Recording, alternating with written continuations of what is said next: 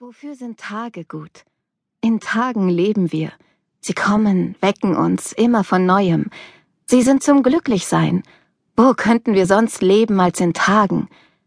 Ja, die Lösung dieser Frage ruft nach dem Priester und dem Arzt. In langen Mänteln kommen sie über die Felder gelaufen. Philipp Larkin, Tage. Erster Teil 1988 bis 1992. Anfang 20. Dies war für mich ein denkwürdiger Tag, da er gewaltige Veränderungen in mir bewirkte. Doch das gibt es in jedem Leben.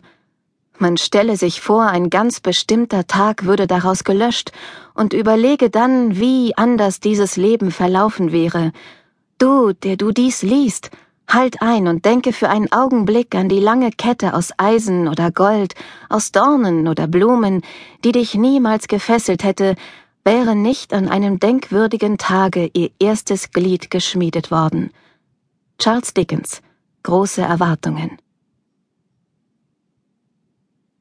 Kapitel 1 Die Zukunft Freitag, 15. Juli 1988 Rankeler Street, Edinburgh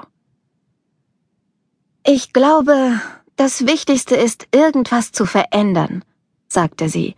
Du weißt schon, wirklich zu verbessern. Wie? Meinst du etwa die Welt verbessernd? Nicht gleich die ganze Welt, nur das kleine Stück um dich rum. Für einen Augenblick lagen sie schweigend und eng umschlungen in dem schmalen Einzelbett, dann lachten beide in der Dunkelheit vor Sonnenaufgang leise vor sich hin. Ich kann es nicht fassen, dass ich das gesagt habe, stöhnte sie. Klingt ganz schön abgedroschen, was? Schon ein wenig. Ich versuche hier dich zu inspirieren. Ich versuche deine schwarze Seele auf das große Abenteuer einzustimmen, das vor dir liegt. Sie drehte sich zu ihm um und sah ihn an. Nicht, dass du es nötig hättest. Du hast deine Zukunft bestimmt schon total verplant, heißen Dank auch. Hast wohl irgendwo einen Masterplan deines Lebens rumliegen. Wohl kaum. Was hast du denn sonst vor? Wie sieht der große Plan aus? Naja, meine Eltern holen mein Zeug ab, nehmen es mit nach Hause, und dann verbringe ich ein paar Tage in ihrer Wohnung in London und besuche Freunde. Danach ab nach Frankreich. Wie nett. Später gucke ich mich vielleicht ein bisschen in China um, anschließend eventuell weiter nach Indien, ein bisschen rumreisen. Reisen, seufzte sie. War ja klar. Was hast du gegen Reisen? Klingt mehr nach Realitätsflucht. Ich finde, die Realität wird überbewertet, sagte er in der Hoffnung, düster und charismatisch zu klingen. Sie schniefte. Schätze, das geht in Ordnung, wenn man es sich leisten kann. Aber warum sagst du nicht gleich, ich nehme zwei Jahre Urlaub? Ist doch gehopst wie gesprungen. Weil Reisen den Horizont erweitert, sagte er, stützte sich auf den Ellbogen und küsste sie. Also, ich glaube, in deinem Fall hieße das Eulen nach Athen tragen, sagte sie und wandte das Gesicht ab, zumindest für den Moment. Sie ließen sich auf das Kissen zurücksinken. Egal.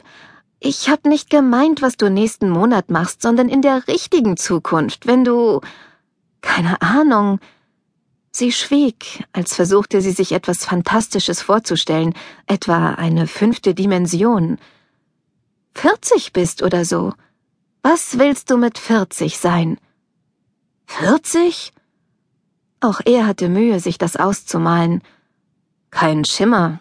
Wie wär's mit reich? Sowas von oberflächlich. Na gut, dann berühmt. Er knabbert an ihrem Nacken. Etwas morbide die Vorstellung, oder? Nicht morbide, es ist aufregend. Aufregend. Er ahmte ihren leichten Yorkshire-Akzent nach, so dass es bescheuert klang. Sie erlebte oft, wie reiche, verwöhnte Jungs Dialekte nachäfften, als ob sie ungewöhnlich oder seltsam wären, und nicht zum ersten Mal verspürte sie einen beruhigenden Anflug von Abneigung gegen ihn. Sie rückte von ihm ab und presste den Rücken an die kühle Wand. Ja, aufregend. Wir sollten schließlich aufgeregt sein, oder? So viele Möglichkeiten. Wie der Vizedekan schon sagte, alle Türen stehen Ihnen weit offen. Ihre Namen werden dereinst die Zeitungen zieren.